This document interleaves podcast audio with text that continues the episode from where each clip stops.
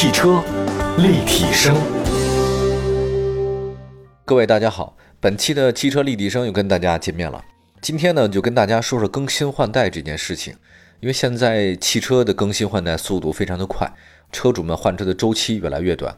呃，听到很多朋友说他们换车周期是五年，那现在可能据说是提前了，说三到五年。那我觉得这事儿其实大家是挺矛盾的一个感觉哈。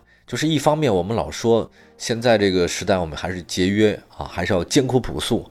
因为这个不是也说了吗？一个统计啊，这不是我讲的，大家都知道是谁说的。说中国大概有六亿的人哈，这个月薪呢也就才一两千块钱啊。这个数字说出来之后，让很多人大吃一惊。你挣这点钱，那你不就是得节约嘛，艰苦朴素一点？但是也有个很有意思的现象，就是说我们一方面说要节约，另外一方面的话呢，大家呢要好好的去消费。刺激消费，拉动内需的消费。可是你要一消费的话呢，你是不是就得买东西啊？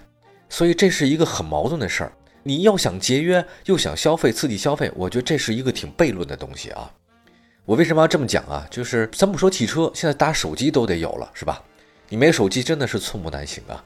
那天我那个在家里扔东西啊，整理家务，我就发现我以前买那个手机盒子，我一看那个发票啊，我仔细发现是二零一七年。我表妹啊，她就直接跟我说：“她说哥，你这个手机还不换一个？趁现在还有打折。”她立刻上网，她就给我看这个手机多少钱，那手机多少钱。我一看，我相中那款手机啊，居然要六千多块钱，这还算已经便宜的了。我说这个六千多，手机都这么贵，我仔细想想，呵还是别换了，还能用啊，再用个两三年我再换吧。我想说的就是这个意思，就是现在吧，大家对于这种消费品，以前不叫耐用消费品。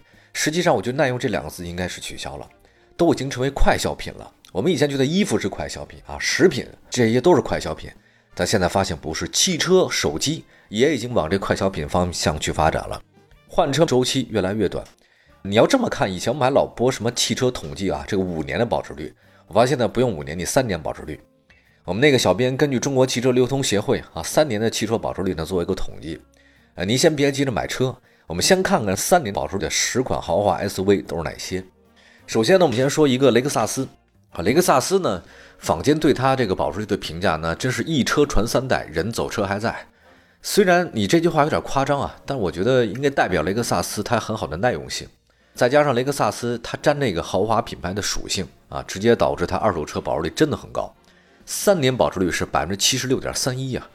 这车呢，RX 呢，知道就是三十九万八到七十九万九啊，你三年以后你还能乘以七点六，呃，所以我觉得雷克萨斯在二手市场呢，真的是一个神的存在。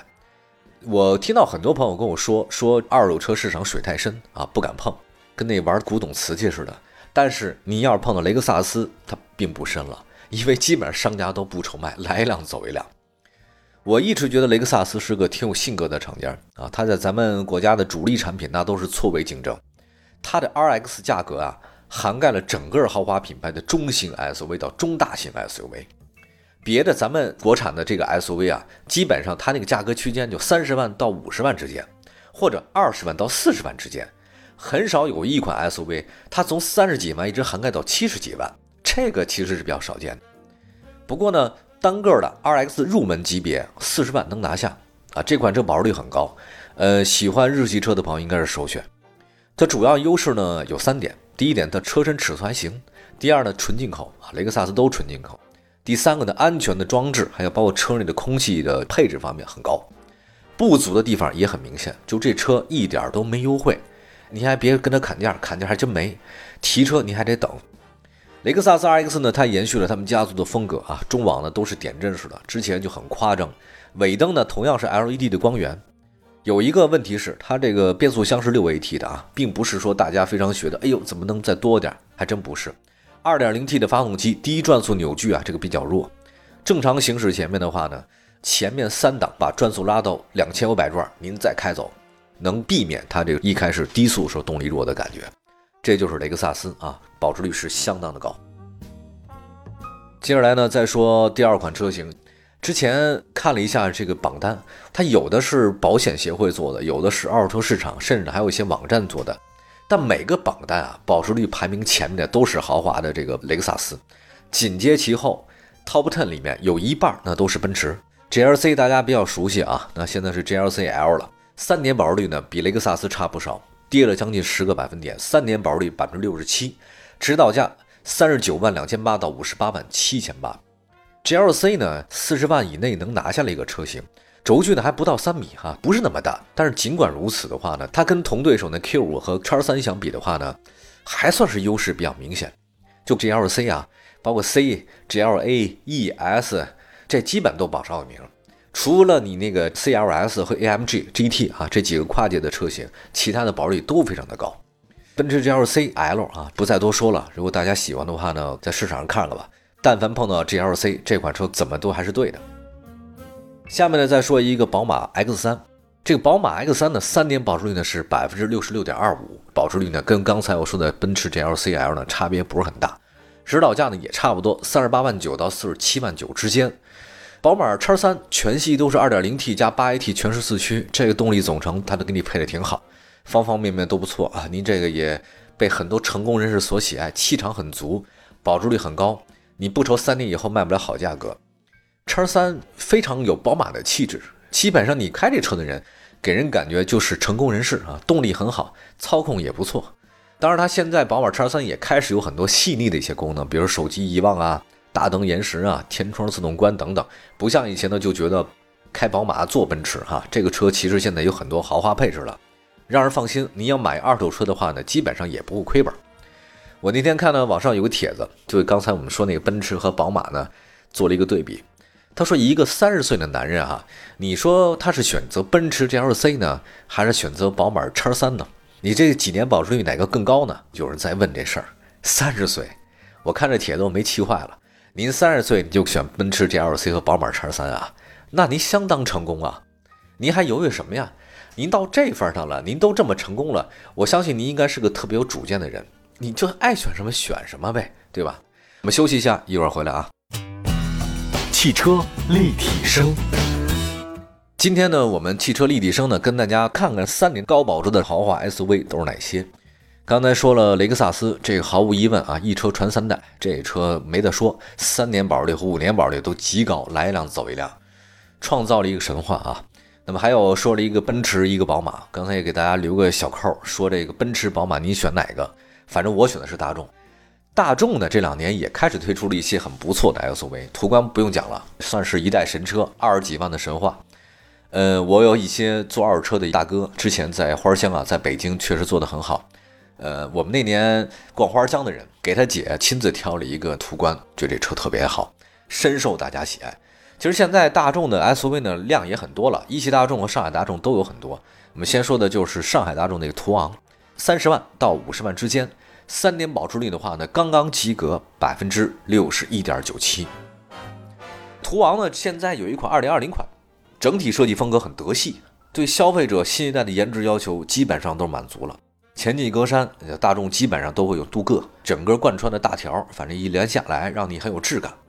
这款车的保值率呢比较高，三年后呢，即便换车的话呢，也比较好出手。之前我们曾经在节目中说过这句话，就是当你不知道该怎么选择车的时候，在你面前一堆车，有人说日系好，有人说美系好，有人说法国车好，有人说韩国车好，还有人说自主品牌好。当你不知道该怎么选择的时候，其实你就选大众就对了。这个是一个怎么说呢？就是考试的时候你不知道选 A、B、C、D 啊，你就选 C；不知道答案就选 C。基本上大众就属于这 C，它不太可能出太大的错。四十万其实买一个途昂啊，你能选择的是二零二零款的三八零 TSI 四驱旗舰，还有二点零 L 四发动机直列四缸啊，七速双离合变速箱搭乘起来，呃，总来是非常够用。开大众呢，我开了很多年了，就是直到现在为止吧，我是有一个个人最直接的感受，就是你开一年行，两年行，但你要这人生一直都开大众的话呢，稍显无聊。我们来看下一个车型啊，这个是国产的红旗 HS 七了。这就是属于劳斯莱斯设计师设计的，开这车的感觉，你有点像开劳斯的。指导价三十四万九千八到四十五万九千八。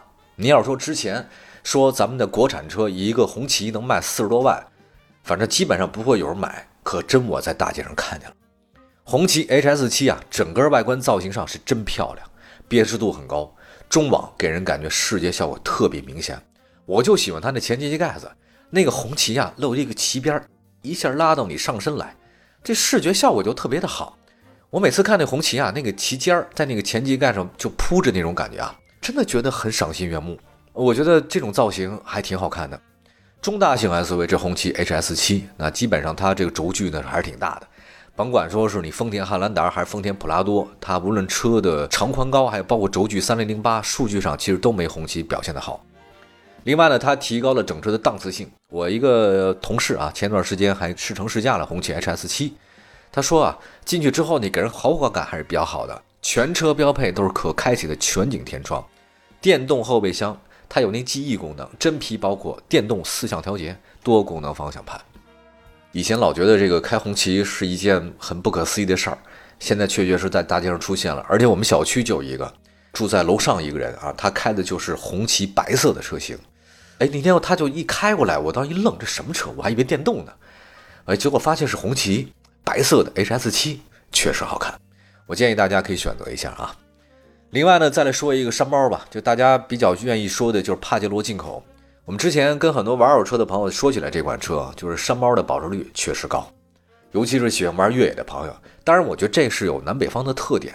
南方的朋友肯定对帕杰罗不是很感冒，但是其实在北方，帕杰罗呀、探险者之类的这个车型应该还就越野车吧，算是保值率比较高的。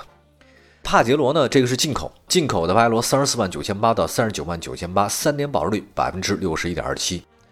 这次呢，帕杰罗进口呢，在车头设计上呢，有稍微一些改动，增加了进气排量啊，有一个竖式的通风口，它在那梅花车标的左侧有个盾牌标志，前车大灯呢换成了 LED，光线不好的时候呢，保证行车安全。这款车呢，很多自驾游的朋友很喜欢，在保值率里面，进口车算高的了，买的呢应该是比较放心。我要说起来，这款车是越野车的话呢，这个轴距它肯定不会特别长，轴距就是两米七八。您看，但凡轴距特长的全是公路车。呃，老款上没有太大的改变，因为这种车型很经典，它的外形不轻易改啊，改了的话更多的是一些增加你的这个驾驶乐趣的东西。三菱帕杰罗三点零 V 六，动力方面大致预期长，因为这是综合了国五排放标准，四十万以内呢能拿下来。虽然比老款的话呢贵了几万块钱。但真的，三菱是一个在运动方面很有造诣的品牌。还有那 Lancer Evolution，这就是街头暴走一代名词。《速度和激情》有一集就是在东京拍的，它那个动力和弯道能力很强，有人说它是山路之王。作为一个硬派的 SUV，三菱帕杰罗呢，它总觉得呢，它好像不是那么硬派，总感觉好像。稍微的那么娇小了一些，这这我不知道，跟普拉多相比啊，可能是这样的。后来呢，我也仔细问了问，他们也说很多开这车的人跟我感觉是一样的，都说这车对于纯爷们儿来讲啊，三菱帕杰罗本身它就是南美洲的一种山猫。你想想看，它就它就是山猫，山猫它本来就不是很大，但是它灵活性很强，在山路上操控很强，所以帕杰罗的话呢，大概就是给你这种山猫的感觉。我还很喜欢叫这山猫。挺好看的这车型，大家可以关注一下。这车保值率很高。那接下来呢，再说一个，就是大家可能没有什么特别多乐趣的车型哈，就是奥迪 Q5L。Q5L 现在年度改款吧，二零二零的这个 Q5L 跟海外版保值差别不是很大。就这款车呢，也没什么特别多可说的哈。基本上大家都知道奥迪是那种风格，卖点的话呢，就是 Q L 轴距更长了，比上一代呢增加了十公分。你说这个卖点多大？十公分的朋友们。那么，二零二零款的 Q L 呢，提供了两种不同的二点零 TSI 的发动机，七速双离合 Quattro，还要包多片式的离合中央差速器啊，反正说的还比较多。动力输出呢，可以直接到前轴，提升了燃油执行性。这车不用我再多讲了，大家自己去看，应该比我了解更多。我们接下来再说的是一个我很想说的，就是大家不是很熟的车型，就探险者，这是进口的。探险者在国内大家不是很熟吧？它在国内的汽车市场的知名度要小。但实际上，他身上的荣耀呢，不亚于大家熟悉那个 F 和那野马。你要看过那好莱坞大片儿，不少电影里能见过他的身影，像什么主角的座驾、警车呀等等，这个基本上算是经常出现的类型。但是他因为在国内进来的比较晚啊，算后来者，所以在国内市场没有很好的市场基础。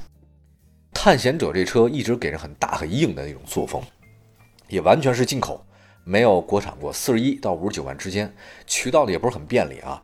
但据说它新车可能跟福特一样，它这国产身份敲定，今年会上市，四十万肯定能买到，因为福特也真的没有什么车型了。加上这车保值率不是太低吧，三年保值率将近百分之五十五啊，肯定会吸引很多人目光。那如果感兴趣的朋友买一个进口的啊，或者说国产化的，那我觉得您可以选择这个车还是可以的。它采用的也是福特的这个纵置后驱平台，无后驱不豪华嘛，啊，这个平台还是挺碾压的，只是大家可能不熟而已哈。好吧，我们先说了这么多车型啊，我们今天讲的是三年保率的一些中大型 SUV。我觉得这个车型四十万以内能买到的三年保率最高的这几款 SUV 呢，仅供大家参考。希望各位呢关注我们其他的精彩节目，汽车立体声可以找到我们，微信、微博平台也能跟我们节目取得联系。我是董斌，下次节目再见，拜拜，朋友们。